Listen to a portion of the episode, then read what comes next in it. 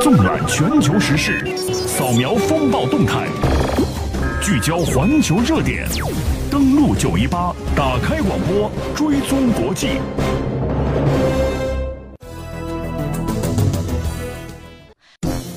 彭斯强调，美国对朝鲜战略忍耐时代已经结束，并且和韩国同意加快部署萨德。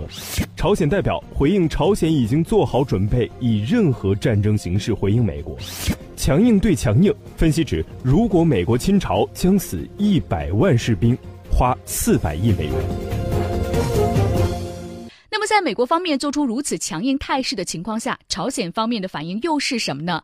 面对于美国的施压，朝鲜表现的一点。都不惧怕、不屈服，而且朝鲜方面表示，如果美国胆敢挑衅，朝鲜将会给予最严厉的回击。就在十七号，在纽约的联合国总部，朝鲜常驻联合国副代表就再次呢发出了威胁。他是金立龙，我们来听一下他的威胁：如果美国胆敢动用军事选项，采取先发制人的打击。朝鲜已经做好一切准备。美国想怎么打，我们都奉陪。当前的严重事态再次证明了，朝鲜全面发展军事能力是正确的决定。这样一来，朝鲜既可以自卫，又能动用核武力，采取先发制人的打击。这是朝鲜常驻联合国副代表再次的强硬的回应。朝鲜做出强硬的回应，其实并不奇怪。值得注意的就是，朝鲜这一次发出强硬的回应是惯性使然，还是真的对可能发生的朝鲜半岛冲突做好了应对措施了呢？我们从朝鲜的角度来看一下，朝鲜目前正在忙些什么。首先来关注，根据韩联社的报道。在十七号，在朝鲜媒体有关纪念已故前领导人金日成诞辰一百零五周年阅兵式的报道当中，“特殊作战军”这个词首次登场。朝鲜的劳动新闻在介绍阅兵式检阅方队的时候，依次提到了人民军海军、航空和反航空军、战略军、特殊作战军。从检阅的顺序来看，特殊作战军规模大于军团与海军、空军是平级的。在四月十三号，朝中社报道了金正恩特殊作战部队空降以及目标打击大赛的消息。根据分析，特殊作战军可能以此次打击大赛为契机创立，并且在这一次的阅兵式上首次亮相。而朝鲜的特殊作战军司令有曾任十一军军团团长的上将金英福担任。朝鲜媒体在有关阅兵式的报道当中表示，陆军上将金英福率领着特殊作战军阅兵方队。在截至四月十三号的朝鲜媒体报道当中，仍然是少将的金英福，在十四号进行的高级军官任免中升为了上将。因此，有分析认为，朝军可能将此前的十一军团扩编而创立特殊作战军。金英福被任命为司令之后，有可能和海军、空军等其他军种司令一样被升为大将。而且，报道显示，在阅兵式上，特殊作战军方队的队员涂抹了伪装的油膏。佩戴着黑色的墨镜和配有夜视镜的头盔，外表和韩美的特种部队队员相差无几。有分析表示，朝鲜成立特殊作战军是为了应对韩美两军针对朝鲜的斩首行动。在今年举行的韩美联合军演当中，美国派出海军特种作战研究大队、海豹第六分队等历届最大规模的特种部队进行对朝鲜的斩首训练。韩军也有计划在今年下半年成立实施针对朝鲜斩首任务的特种旅，而朝鲜方面借阅兵式机会公开新的军种，已经并不是第一次了。在五年前，朝鲜四月份举行的纪念金日成诞辰一百周年的阅兵式上，公开了战略火箭军的存在。之后，该部队在二零一三年扩编为战略军。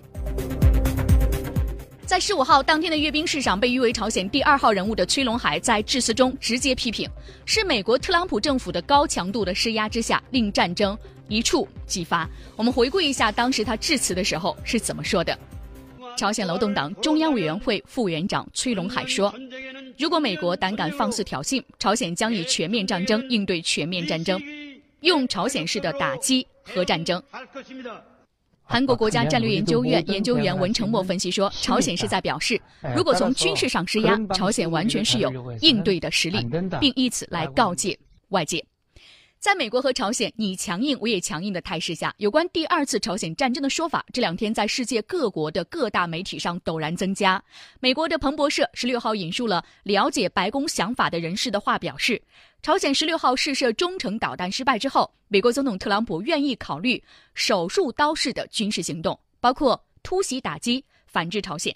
报道也提到，目前特朗普还有其他的打算。毫无疑问，这和当前朝鲜半岛的浓郁的火药味儿。有着密切的关系，航母打击群、导弹发射、阅兵、军演、特战队斩首、高官威胁等等，使得和平无法不变的苍白。而根据报道显示呢，距离朝鲜八百英里处的日本极其危险。美国的阿拉斯加到朝鲜的距离是三千七百英里，也被覆盖。俄罗斯的莫斯科、伊朗的德黑兰、阿联酋的迪拜，大约在四千英里处，处在被打击范围的边缘。文章也庆幸地说，英国距离朝鲜五千二百英里，这个距离使得英国不必为遭受朝鲜的核攻击而感到忧虑。来自美国的 NBC 的 News 十五号采访显示，一旦战争打响，就身处前线的驻韩美军。文章表示，一旦朝鲜的军队越过三八线，他们将会面临美军致命的军事机器，其中包括一百四十辆 M1A1 艾布拉姆斯主战坦克。一百七十辆布拉德利装甲车，三十枚一百五十毫米的自行榴弹炮，三十枚多管火箭炮，大量的地对空以及地对地的导弹，七十架 AH 六十四阿帕奇直升机。此外呢，驻韩美军还有七十架 F 幺六的战斗机，二十架 A 十的反坦克攻击机，以及能够发动全天候攻击的 U 二侦察机和运输机。所以问题来了，如果第二次朝鲜战争真的爆发，将会是？什么样子呢？我们一起来听各大媒体对此进行的猜测。FM 九十一点八的听众朋友们，大家好，我是杜文龙。打开广播，追踪国际，欢迎收听，登录九一八。欢迎继续回来，打开广播，追踪国际。今天节目最后的一点时间，我们接下来再来关注一下有关媒体报道：如果第二次朝鲜战争真的爆发，将会是一个什么样子呢？十六号，斯里兰卡卫报刊登了一篇文章，做出描述。文章的作者是美国的知名记者艾瑞克·马格里斯。已经七十五岁的马格里斯为美国的《纽约时报》、《赫芬顿邮报》、卡塔尔的《海湾时报》等写报纸专栏，经常在 CNN、福克斯、CBC、NPR、CTV 美国天空广播新闻台出现，还是伦敦国际战略研究所等多家智库的成员。马格里斯是这样说的。他说：“从字面上说，美国可以通过日韩或第七舰队用战术核武器将朝鲜从地面上、地图上抹去，也可以用 B 五二和 B 一轰炸机和巡航导弹，但是这将会引发致命的核辐射和放射尘。日本、韩国以及中国东北甚至北京都将会受到影响。如果受到攻击，致命一搏的朝鲜可能将会发射数枚携带核武器的中程导弹，打击目标包括。”东京、大阪、冲绳以及韩国，而这些导弹藏匿在朝鲜的深山中，很难被发现。这样的核交火将会使世界经济的三分之一遭受到核污染，更不要提将向全球蔓延的核冬天。如果美国以常规武器进攻朝鲜，将会更加的艰难。朝鲜海军和空军力量是孱弱的，可能战争的第一天就会被蒸发。但是，该国一百万陆军几十年来一直接受如何抵抗美国入侵的训练。平壤还有八点八万的特种部队，可能会对朝韩国的政治、军事指挥、控制部门发动自杀式的攻击。而且，他也特别提到，朝鲜可能会使用像 VX 以及沙林等化学武器来攻击美韩以及日本的空军基地、军事仓库、港口、通讯站等等。对于美国在关岛和冲绳的美军基地。发起导弹攻击，而攻打弱小的伊拉克时，美国在沙特组建的地面部队就花费了大约六个月的时间。不使用核武器的话，美国在多山的朝鲜将会面临着重大的挑战。而美国分析家也表示，美国入侵朝鲜将会使二十五万美军丧命，至少需要花费一百亿美元。而这位记者说，今天这样一场战争，他认为会导致一百万美军死亡，至少花费四百亿美元。他说，美军的陆军、空军以及海军陆战队将不得不动用后备的力量，美军将不得不从欧洲和中东撤军支援，不得不再次引入征兵制。即使呢，美韩军队占领朝鲜的平壤，朝鲜已经做好在山区打一场长期游击战的准备，时间可能会持续几十年。他们为此已经练习了三十年。多数美国人现在还不能够在地图上标出朝鲜的位置。美国国会会向每个美国纳税人额外征收两万美元，打一场新的朝鲜战争吗？如果说真的打的话，俄罗斯会置之不理吗？白宫有人知道朝鲜和俄罗斯是邻居吗？知道朝鲜距离俄罗斯的弗拉迪沃斯托克港口只有两百公里吗？最后，其实我们听到的是，如果第二次朝鲜战争爆发，将会是什么样子？这是一位知名的记者艾瑞克·马格里斯给出的一个答案和结果。如果他说的是真的，那美国这一场打朝鲜的仗付出的代价应该说是非常的沉重。